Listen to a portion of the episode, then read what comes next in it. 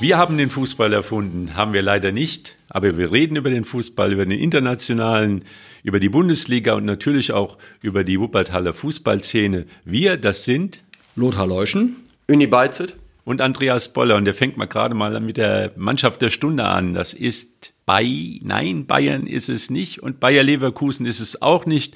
Es ist der TSV Beinburg und der spielt in der Kreisliga A in Wuppertal und hat ein Torverhältnis von 21 zu 0 und ich denke mal, es wird auch nächsten Sonntag so bleiben mit dem Null, oder? das äh, würde ich äh, schwer bezweifeln, weil äh, der TSV Beinburg zu Hause gegen Union Wuppertal spielt. Äh, wie einige vielleicht wissen, ist das die Mannschaft, die ich trainiere, aber man muss definitiv den Hut äh, ziehen vor Beinburg, weil nach fünf Spielen alle Siege und 21 zu 0 Tore ist natürlich eine super Leistung. Damit können Sie sich wahrscheinlich sehen lassen im, im bezahlten Fußball wahrscheinlich einzigartig oder nein, ist kein, das ist äh, Amateurfußball, aber ich sag mal, Kreisliga A, da wird äh, auch auf einem guten Niveau gespielt und es ist unwahrscheinlich, dass sie das, dass sie die Serie da noch länger hält. Ich glaube, einmal hat der Marvin Hinze Glück gehabt, dass äh, der Pfosten mal mitgeholfen hat. Aber so eine Serie, die macht natürlich auch eine Mannschaft stark. Ganz klar, Lothar. Man müsste jetzt aber mal in die Tiefe gehen. Das ja. ist mal was man in der Bundesliga ja oft tut. Da wird ja mittlerweile alles statistisch erhoben. Da müsste man sich die Frage stellen, gegen wen hat Bayernburg denn bisher gespielt? Wie sind die Gegner einzuordnen? Sind die eigentlich so stark und sind die eigentlich so schwach?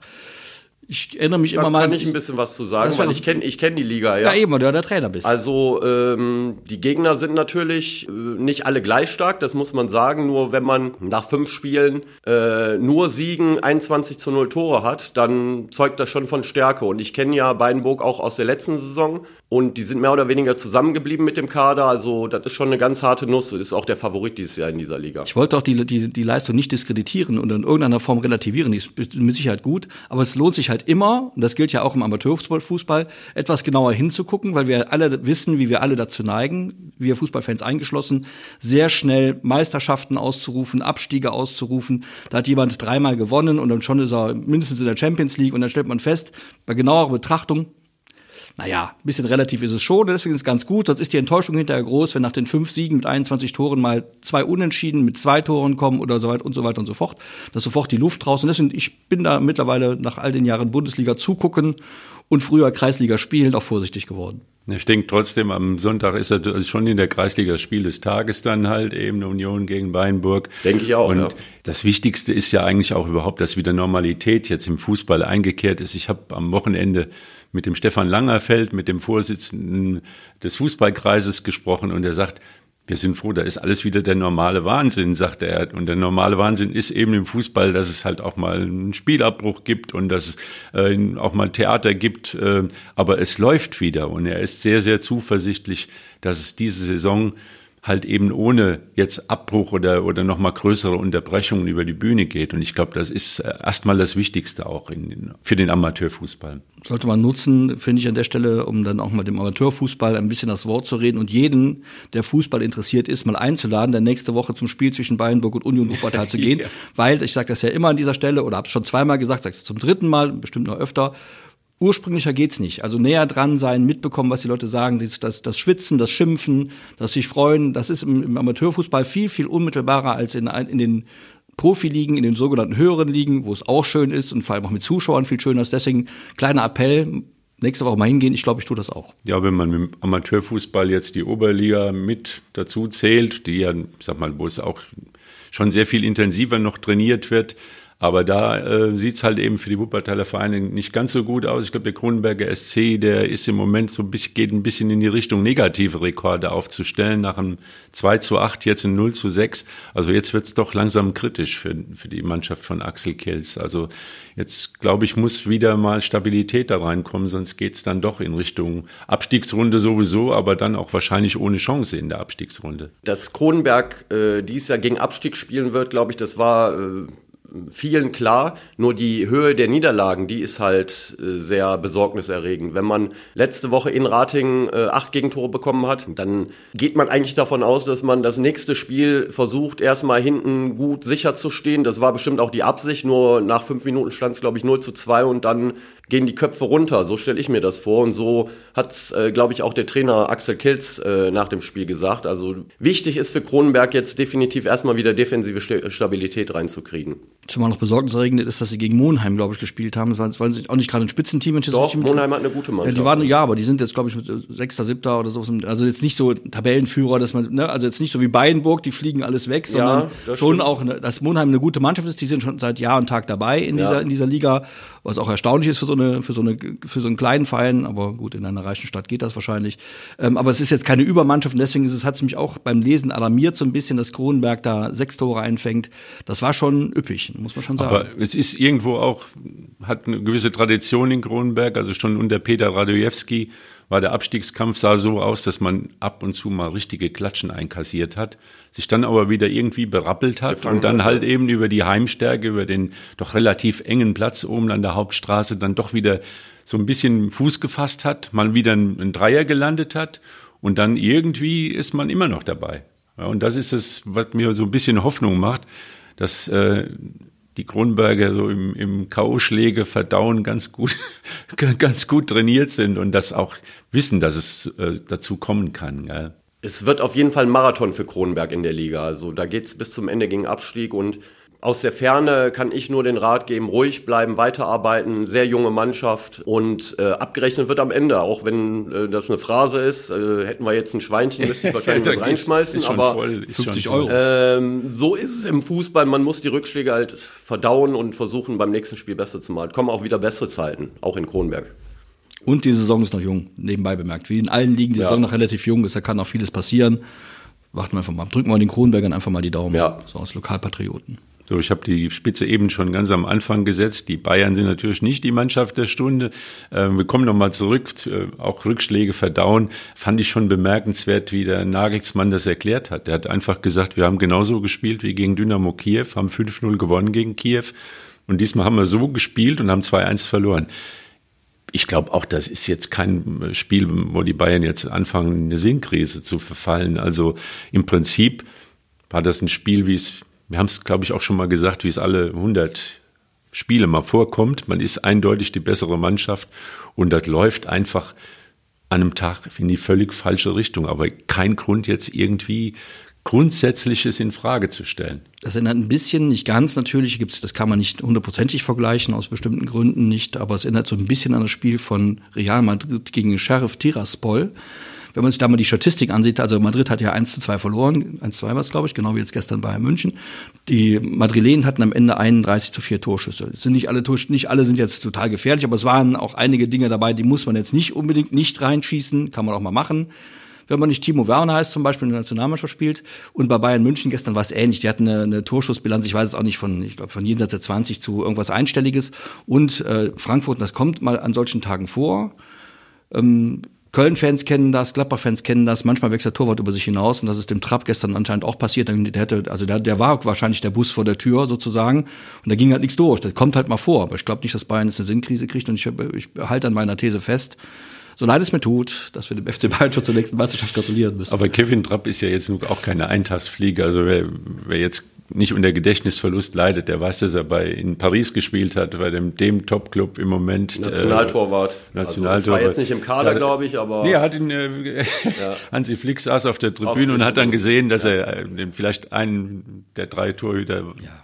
Also er kann was. vergessen Aber hat. grundsätzlich, um die Bayern brauchen wir uns, glaube ich, keine Sorgen zu machen. Äh, Wäre auch der falsche Ansatz, weil ich bin nee. auch halt kein Bayern-Fan natürlich, aber äh, das Schöne ist aber, weil Lothar, du vorhin auch Real Madrid angesprochen hast, ich finde es halt gut, dass es auch heutzutage noch möglich ist, dass solche Ergebnisse zustande kommen. Absolut. Das hatten wir ja früher viel öfter, da waren die Dinge viel äh, offener und mittlerweile äh, geht die Richtung ja dahin, dass die Großen immer alles gewinnen und es ist auch mal schön zu sehen, dass äh, wenn man ähm, äh, die eigene Le Leistung äh, wirklich wie Eintracht Frankfurt so gestaltet, dass man äh, einen guten Tag hat und ein bisschen Glück hat, einen guten Torwart hat, dass man auch in München gewinnen kann. Und das müsste meiner Meinung nach, um die Spannung in der Bundesliga zu haben, viel öfter passieren. Aber so Sheriff Tiraspol, da muss schon viel zusammenkommen. Da muss ein Luxemburger Traumtor schießen. Ja. Linksfuß, ja. Linksfuß. Ich meine, den hat hier bei der Bundesliga auch keiner auf dem Schirm gehabt und offensichtlich machen die Herrschaften damit ordentlich Geld. Also da ist ja auch nicht, dass da äh,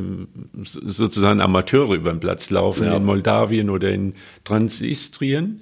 Ja, ich glaube, so heißt ja. ja, ja. Man beschäftigt sich jetzt halt damit. Ja, genau, Fußball. und die, die sind halt unterm Radar gelaufen bisher und, und sind vielleicht nicht so durchgescoutet worden und, und, und, und, nicht so beobachtet worden. Und dann hat man halt nicht gesehen, dass ein Luxemburger aus 20 Metern Dropkick in den Winkel hauen kann. Und ja, das kann aber, das kann aber auch der, jeder von, oder viele vom, zum Beispiel von Bayernburg oder von Union Wuppertal kann das auch. Das ist so, so ein, das ist so ein, so ein, sowas kommt halt vor, haben wir alle schon mal erlebt, auch als Amateure. Da kommt der Ball irgendwie angeflogen und man hat eine Sternstunde, die, also einmal im Leben oder einmal in, in 100 Leben hat man den, dann geht der Ball halt in den Winkel. So, das kann einem Luxemburger auch passieren, der sicher auch Fußball spielen kann. Jetzt muss man bei, bei Sheriff Tiraspol, wenn man das äh, war ja in den, in den Gazetten auch zu lesen, was dahinter steckt. Die Strukturen, die gefallen uns auch nicht so richtig toll. Also die sind jetzt, deswegen habe ich es auch gesagt, man kann es nicht ganz vergleichen.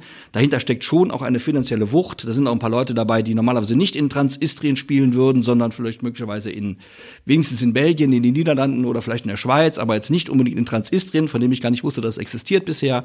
Also da muss man auch mal genauer hingucken. Aber nichtsdestoweniger hast du recht, Uni, es ist schön, dass sowas noch passiert. Es ist seltener als früher, weil Fußball natürlich berechenbarer geworden ist weißt du als Trainer besser als ich. Und wir sollten uns dann mal mit den Frankfurtern freuen, dass das passiert. Absolut, ja. Am Ende ist es aber das Ende wie immer. Das ist halt so. Da müssen wir gucken, wer Zweiter wird. Aber Tiraspol hat sechs Punkte, darf man nicht vergessen. Die Absolut. haben vor Real Madrid das erste Spiel auch gewonnen. Genau. Und äh, natürlich diese politischen Dinge und so weiter. Aber ich finde es einfach sportlich gut, dass sowas ja. überhaupt noch möglich ist. Aber besagt der Luxemburger, den, der steht jetzt unter Beobachtung. Und ich bin mal gespannt, dass man nicht irgendwann doch mal in der zweiten Liga oder in der, hier bei uns auch. Vielleicht Bundesliga, wer weiß. Ja, ist ja gut, wäre ja gut zu integrieren. Der spricht äh, perfekt ja. Deutsch und, und also dann sind die Wege auf einmal ganz kurz und schnell. Warte, und dann, nicht weit bis nach Hause, Luxemburg ist um die Ecke. Ja.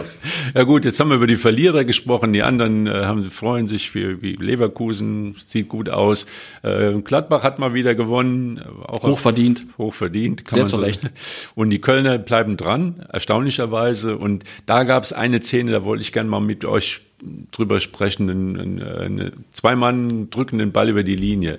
Also meine Meinung ist, Früher hätte da kein Schiedsrichter auch nur eine Sekunde drüber nachgedacht, ob da jetzt nun in der letzten, auf dem letzten Millimeter da noch einer vor dem anderen gestanden hätte, sondern was, es ist ja kein Abspiel möglich auf der Torlinie. Gell? Also das ist eine rein theoretische Frage und dann kommt so ein Videobeweis und die machen fünf Minuten Pause und überlegen, wer zuletzt am Ball gewesen ist. Also ist eigentlich ein, ein Beispiel, dass man sagen muss, äh, in Deutschland, in der Bundesliga wird der Videobeweis völlig nach meiner Meinung theorisiert. Wir machen das, wir wollen wir, perfekt sein. Genau, was wir, was, was, wir, was wir in Deutschland machen, deswegen sind wir auch so bei den Behörden ganz weit vorn. Wir machen alles 105-prozentig. Das, das, das zeigt eigentlich aber auch, dass es eigentlich gar nicht so schlecht, dass man das tut in, mit dem Kölner Keller. Es zeigt nämlich, dass dieser, dieser Videobeweis einfach Käse ist. Aber du willst ihn abschaffen. Ich würde ihn sofort da, abschaffen. Ich würde ihn sofort würde abschaffen. abschaffen. Sofort. Ich, ich sage auch, ich sag auch warum. Ich habe das ja, ich gehe ja auch schon mal ab und zu ins Stadion und kriege das dann so mit und gucke nicht alles im, Fern, im Fernsehen und dann ist dann, dann ist dann, wie das eben so ist, dann schießt mal eine Mannschaft, die man, der man das Herz geschenkt hat, ein Tor und dann freut man sich erstmal. Heute freuen wir uns erstmal nicht mehr, sondern wir warten, ob irgendjemand mal sagt, es könnte vielleicht auch kein Tor gewesen sein. Dann dauert das 60 Sekunden, 90 Sekunden, 120 Sekunden oder auch mal drei Minuten und dann dürfen wir uns freuen. So, das ist das eine. Das zweite ist also, also das eine ist die Emotionalität im Fußball wird entfernt, die wird sozusagen rausoperiert von den Kölner Kellerbehörden. Und das Zweite ist, mehr Gerechtigkeit ist zwar schön im Fußball, mag ja sein, aber Fußball ist eben ein, ein Sport, in dem Fehler passieren. Ich habe das schon mal gesagt. Wenn es keine Fehler mehr im Fußball gibt, dann fallen auch keine Tore mehr. Dann gehen alle Spiele 0 zu 0 aus, geht aber keiner mehr gucken. Auch nicht nach Bayernburg übrigens. Es, es gibt so. ja auch so Fehler. Es ja? ist ja nicht so, dass das ich möchte auch, dass, Ich möchte, dass ja. es Fehler gibt. Ich möchte auch, dass Schiedsrichter Fehler machen dürfen, denn die sind auch nun mal auf dem Platz und sind auch fehlbar, wie wir alle fehlbar sind und wie Spieler fehlbar sind, wie ein Timo Werner dauernd den Ball nicht ins Tor Tor und im Tor unterbringt oder ein Verteidiger mal im, im, im 16er über den Ball senzt und dann ist das Ding gestern zu sehen bei Sandhausen gegen Darmstadt 98, ne, kleiner Exkurs. Da kann man mal sehen, wie man nicht verteidigen kann, weil Leute Fehler machen. Und das ist Gott sei Dank gut im Fußball, finde ich. Also diese Videobeweisgeschichte ist natürlich sehr umstritten. Die einen sagen so, die anderen so. Und natürlich gibt es Situationen, da denkt man, ja, gut, dass es den Videobeweis gibt, weil klare Fehlentscheidung und über den Videobeweis konnte man das aufklären. Aber ich sehe das auch so ähnlich wie du, Lothar. Ich finde, die Emotionalität geht absolut verloren. Wenn man sich vorstellt, wenn demnächst irgendwann mal wieder die Stadien komplett ausgelastet sind mit Zuschauern und da sind von mir aus im, im Signal Iduna Park 70.000 oder wie viel da reinpassen und äh, da fällt ein Tor und das Stadion kocht und dann muss man wirklich zwei, drei Minuten warten und dann wird ein Tor zurückgenommen, von mir aus berechtigt oder unberechtigt. Und ich finde, der Fußball verliert so ein bisschen äh, seine Seele. Also ich bin sehr kritisch, was den Videobeweis angeht. Aber Andreas ist ein großer Befürworter. Nein, ich bin kein großer Befürworter. Ich bin nur ein Befürworter des Videobeweises, so zum, wie er zum Beispiel bei der Fußball-Europameisterschaft praktiziert worden ist. Da waren es ganz schnelle Entscheidungen, da ist nicht jeder Krümmel. Äh, aber was, was in der Bundesliga und was die DFL macht, die, wir haben eine Behörde draus gemacht. Da wird dann vorher werden äh, irgendwelche Anträge gestellt. Der Schiedsrichter beantragt, äh, wahrscheinlich schriftlich in vierfacher Ausführung, dass man jetzt mal im, im Kölner Keller vielleicht mal die Kaffeetasse zur Seite stellt und dann ähm, sich das mal anguckt und dann wird überlegt, dann wird auch noch ein bisschen rumdiskutiert und da können die eigentlich froh sein, dass die Zuschauer nicht schon nach Hause gegangen sind oder Bier holen gegangen sind. Ja, und dann wird irgendwann mal eine Entscheidung getroffen. Und nach meiner Meinung gibt es nur ganz wenige Ausnahmen, wo dieser Videobeweis überhaupt mal in, in Anspruch genommen werden muss. Da müssten die Schiedsrichter entscheiden, müssten sagen, jetzt brauche ich Hilfe. Und dann sind das ganz klare Sachen. Also also bei, der eine, EM, bei der EM gab es kein Theater. Es, es, gibt eine andere Szene vom Wochenende Leipzig gegen Bochum. Nach vier oder fünf Minuten gibt der Schiedsrichter beste Sicht auf die Situation, sehr gute Sicht. Elfmeter für Leipzig, weil ein Bochumer Spieler, ich glaube der Bockhorn oder wie der heißt, genau. den äh, Yusuf Paulsen, den Ball zwar versucht zu klären, aber ganz klar mit gestrecktem Bein den Paulsen fault, meiner Meinung nach. Der Schiedsrichter hat eine super Sicht auf die Situation, gibt Elfmeter, klarer Geschichte. Genau. Dann äh, kriegt er irgendwas da auf, auf sein Ohr gesprochen geht raus, guckt sich das an, die gucken sich dann Standbild an, wie der irgendwie der Bochumer Spieler mit der Spitze den Ball noch leicht berührt oder wie auch immer und der nimmt den Elfmeter zurück. Für mich total unbegreiflich, dass er den Elfmeter zurücknimmt, weil der Schiedsrichter in dem Moment, wie gesagt, auf dem Platz die beste Sicht hat und eindeutig genau. sieht, dass der Spieler gefault wird und warum so also, ein Elfmeter zurückgenommen wird, ist für mich äh, Also Schiri ist der Chef Chef auf dem Platz, eindeutig. Und nicht irgendwo Menschen, die irgendwo ganz woanders sitzen und, und vielleicht verwackelte Fernsehbilder der, Schiri wird, der Schiedsrichter wird bekloppt gemacht. Ja, äh, erstens das und ja. zweitens werden auch Legenden verhindert. Ich möchte mal an, der, an eine Legende erinnern, die sich zugetragen hat, ich glaube in den 1980er Jahren, ist lange her, gebe ich zu. Damals spielte Borussia Mönchengladbach gegen Real Madrid in Madrid, glaube ich, war es. Und wenn mich recht entsinne, hat, hätte Gladbach beinahe auch gewonnen. Aber es gab damals einen Schiedsrichter, dessen Namen wir nie vergessen haben. Sein Name ist Leonardo gewesen, van der Kroft. Ah, okay. Der wurde dann am Ende, das war dann wirklich ein bisschen eine Perversion, eine Perversion des Phantoms, aber es war auch ein bisschen scherzhaft mit Steckbrief in Mönchengladbacher Laternenfällen gesucht. Der hat also wirklich anscheinend oder scheinbar, wissen wir nicht, den Gladbachern den Sieg geklaut damals. Ist lange her, ist auch nicht mehr so schlimm, aber es ist eine Legende. Da von denen viele Gladbach-Fans und sowas hat wahrscheinlich jeder Verein in seiner Geschichte in irgendeiner Form mal erlebt. Das ist eben drin und das ist ganz schön eigentlich, weil es auch die, weil es auch die Fangemeinschaft miteinander verbindet. Sowas gibt's dann künftig nicht mehr, weil der Videoschiedsrichter den Fußball sterilisiert und das finde ich eigentlich schade.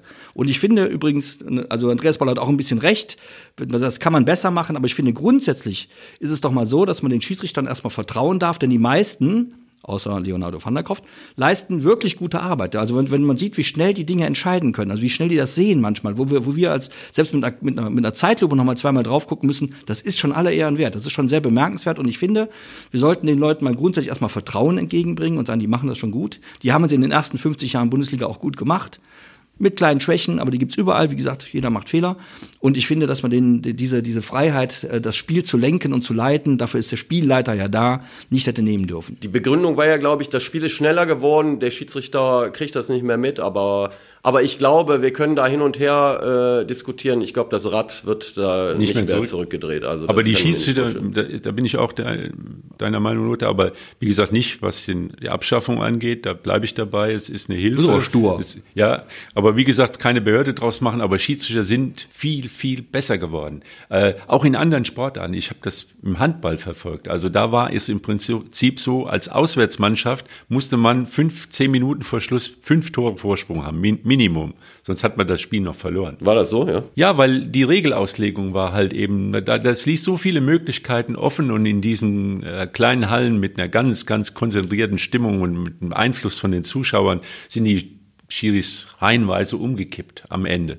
Und wer nicht drei, drei Tore Vorsprung in der Schlussphase hatte, der ist nicht über die, mit seinem Vorsprung über die Zeit gekommen. Also das ist ein, aber durch die Professionalisierung des Schiedsrichtertums und halt eben durch klare, einheitliche Regeln kann man unheimlich viel machen. Aber das ist, wie gesagt, das ist ein Thema, äh, Videobeweise.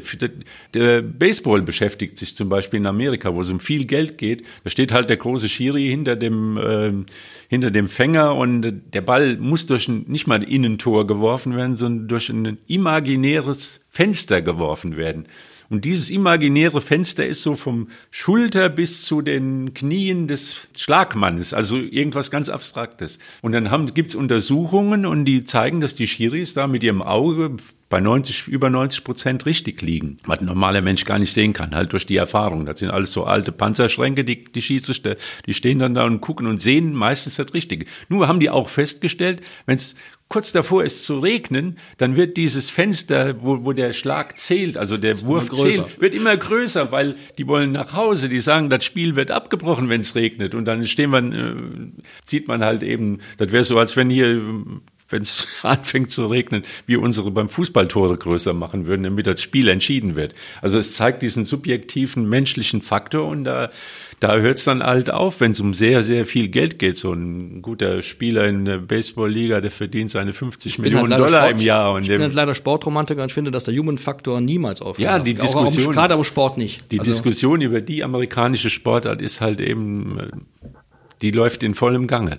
Äh, wo wir keinen Videobeweis haben und auch bisher zum Glück keinen gebraucht haben, ist die, die vierte Liga, Regionalliga. WSV ist weiter auf Kurs. Sensationelles Spiel wieder. Also nicht sensationell, aber sensationell die Kontinuität mit, mit der gespielt worden ist. Überzeugend, so wie ich gehört habe, ja. Ja. Vor allem, wenn, also, wenn, man, wenn man das, wenn man die, die, vergangenen Jahre mal so Revue passieren lässt beim WSV, das Auf und Ab und Ab und Auf, das, was jetzt da sozusagen gerade gespielt wird anscheinend oder was man so sehen kann, das ist schon erschreckend gut. Also Stefan Küsters war ja letzte Woche hier und so die Sicht der Dinge von Vereinsseite, das, was wir von ihm gehört haben, ist absolut überzeugend und da machen sie, glaube ich, weiter. Also das sieht sehr, sehr positiv aus. Ja, aber was mir imponiert hat, war also, man spielt gegen Schalke U23, wo man denkt, fußballerisch müssten, sind das alles Riesentalente, die auf dem Weg in die Bundesliga sind, aber fußballerisch war der WSV also gleichwertig mindestens und wenn nicht sogar fußballerisch und taktisch besser aufgestellt. Und das Enttäuschende an dem Tag war halt eben 1000 Zuschauer. Also da muss man sich wirklich fragen, ähm, was soll noch passieren? Gut, jetzt in zwei Wochen ist wirklich dann ein Topspiel gegen Oberhausen. Aber beim WSV ist jetzt auch so ein bisschen die Sorge groß, dass halt durch 2G halt eben durch die Regelung, die Stadt ist ja äh, Hausherr im Stadion und die hat 2G halt angeordnet. Das heißt, nur Geimpfte und Genesen und keine Getesteten dürfen rein. Da waren schon Lücken, zum Beispiel in der Fan, äh, Fankurve. Gell? Aber in den letzten Heimspielen waren ja jetzt auch nicht viel mehr Zuschauer. Und äh, da war noch 3G, also diese 2G-Geschichte, glaube ich, muss man noch ein bisschen abwarten. Vielleicht ist dieses Oberhausen-Spiel dann wirklich ein, ein Maßstab, ob diese 2G, 3G-Regelung da eine große Rolle spielt. Also so wie ich gehört habe, waren ja nicht allzu viele Zuschauer davor, die im Endeffekt nicht reingekommen sind, die ähm, deswegen im Grunde Ja, das Problem ist halt eben, einige haben sich jetzt schnell impfen lassen, aber die brauchen die zweite ja, Impfung und ja. dann gilt es praktisch erst 14 Tage nach ja. der zweiten Impfung. Da muss man das ein bisschen Geduld haben. Ne? Ja, das, das, halt, das, ja, das, halt, das halt die Krux mit dieser ganzen Impferei in 2G und 3G, da streiten ja auch die Gelehrten, die einen sagen 2G äh, nötigt Leute, sich impfen zu lassen. Die anderen sagen, dann werde ich ja gezwungen, mich impfen zu lassen. Also eine wirklich schwierige Situation, schwierige Diskussion. Großer Käse ist halt so. Beim WSV war es in der Vergangenheit auch so, dass da nicht immer so viele Zuschauer hingegangen sind, wie hingehen müssten, um diesen Verein zu unterstützen. Ich finde, dass er, dass er jetzt gerade alles dafür tut, dass es besser werden kann. Also nicht nur, dass sie gut spielen, sondern er tritt auch sehr vernünftig, sehr seriös auf. Das war in der Vergangenheit nicht immer der Fall. Jetzt kommt ein Rot-Weiß Oberhausen. Möglicherweise kommen da mal 2000 hin und dann wird sich das, wenn der WSV da oben bleibt, auch relativieren. Und dann sind vielleicht auch mal wieder 4.000, 5.000 äh, äh, äh, Zuschauer da, wenn, Alemannia Aachen kommt oder 10.000, wenn Rot-Weiß Essen kommt. Das muss man sich halt erarbeiten und erkämpfen. 2G nützt da jetzt gerade nicht viel, aber auf der anderen Seite, auf der Habenseite steht, dass der WSV gerade dabei ist, sich genau die Zuschauergunst wieder zurückzuerkämpfen. Auch da gilt, bisschen Geduld, gebe ich ja vollkommen recht, ein bisschen Geduld haben, weiter oben mitspielen, weiter seriös bleiben und dann wird das schon klappen. Ich bin da ganz schön zuversichtlich. Auf der anderen Seite kann man beruhigt sein. Also selbst der Karl Lauterbach, der hätte da keine Bedenken. Also im Stadion, selbst wenn 4000 kommen, es ist so viel Platz, man kann so viel Abstand voneinander halten. Also das ist das kleinste Problem. Ähm, deswegen kann man nur werben für, das, für in zwei Wochen. Das wird bestimmt ein tolles Spiel.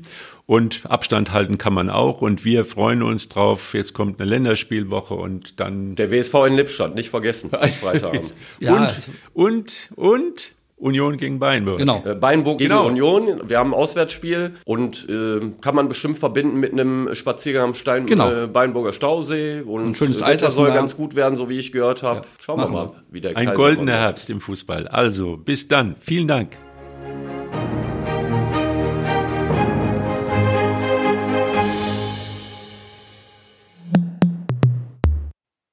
Dies ist ein Podcast der WZ.